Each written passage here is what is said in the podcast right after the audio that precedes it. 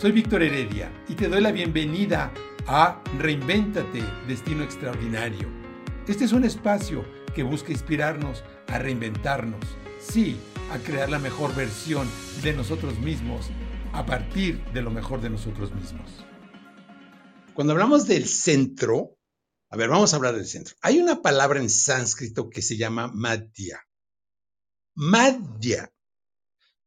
Hay un libro hermosísimo que se llama The Triadic Heart of Shiva, de un, eh, un scholar, un estudioso académico de las escritoras antiguas, Paul Müller Ortega.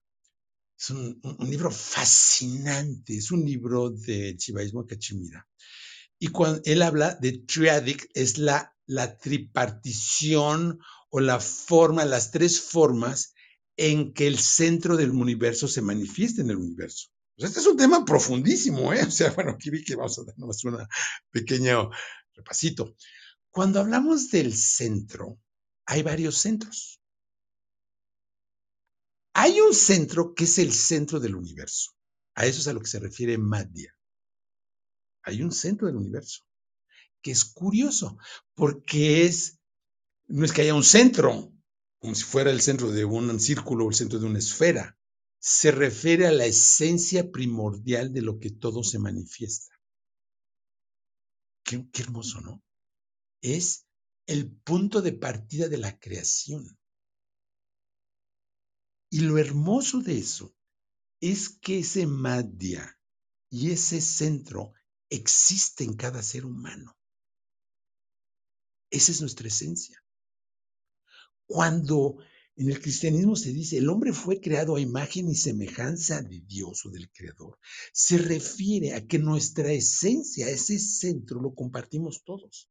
Y en ese sentido, todos compartimos esa naturaleza. Hay una otra palabra hermosísima, eh, que es suarupa. Suarupa es la naturaleza de las cosas.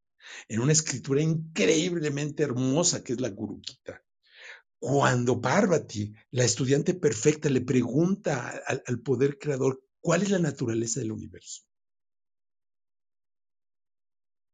El señor Shiva, que en este caso representa el ser supremo, le contesta, Mama Rupasi Devi Tuam, Mama, tú eres de mi propia esencia. O sea, la esencia de cada ser humano es divina. Y esa esencia es trascendente.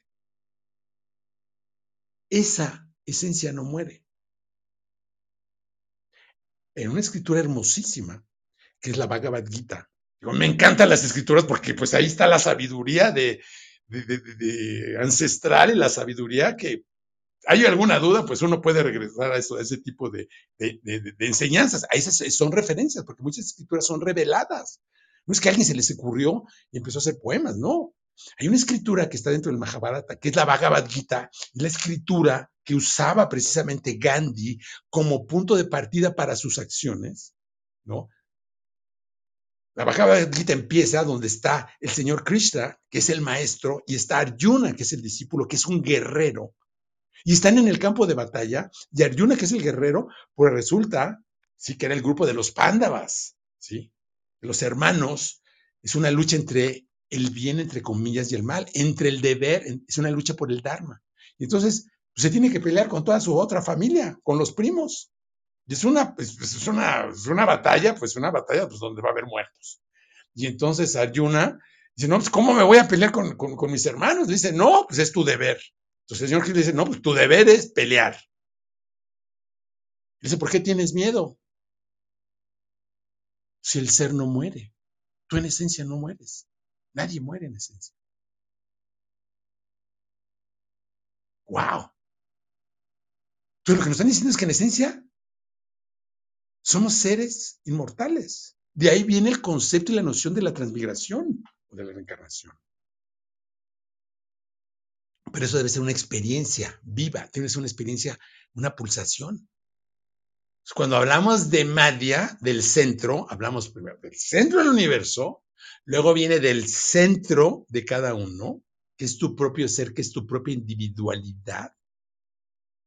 Y ahí es donde esa unidad inmensa se divide en identidades, que es el ahamkara, que es la noción de mi yo. Ese es tu propio yo. Pero después hay un centro en todas las cosas, ¿o no? Todos tenemos un centro. Por ejemplo, todo tiene un centro. Qué interesante, ¿no? Todo tiene un centro. El átomo gira alrededor de un, de un eje. Una rueda tiene un eje. Cuando corremos, cuando hacemos deportes de alto rendimiento, es crítico saber dónde está tu centro de gravedad, porque todo gira alrededor del centro. Entonces, el poder entender la comprensión de lo que es el centro en un sentido mucho más profundo es mucho más amplio. Déjame ahora regresar, a dar un pequeñito contexto, ¿no? Al tema del diseño humano. Cuando hablamos del centro de autoridad, que es una cosa muy específica, él es cuál es tu centro de energía,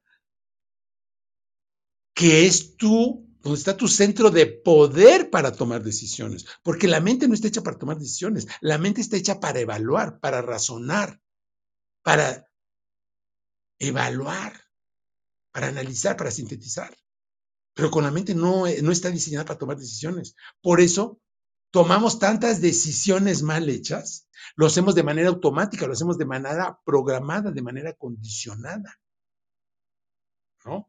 Entonces, nada más para no confundirnos, cuando hablamos de nuestro centro de autoridad, eso se ve en el mapa del diseño humano, porque lo bonito del diseño humano es que el diseño humano nos enseña cómo cada uno procesamos la vida, porque si en esencia somos iguales, en lo específico, en lo inmanente, en lo particular, todos somos diferentes. No habemos dos iguales.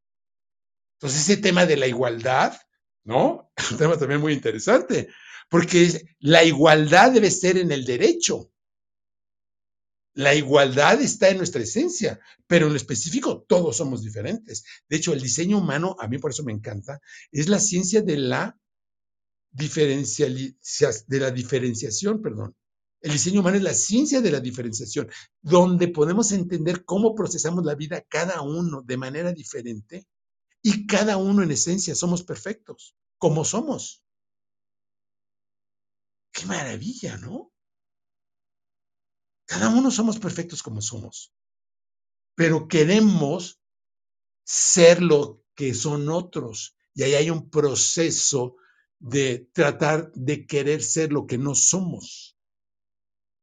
Y ahí es donde viene el condicionamiento. Y ahí es donde viene una, donde tomamos referencias, donde el querer ser lo que no somos es causa de enorme sufrimiento para todos.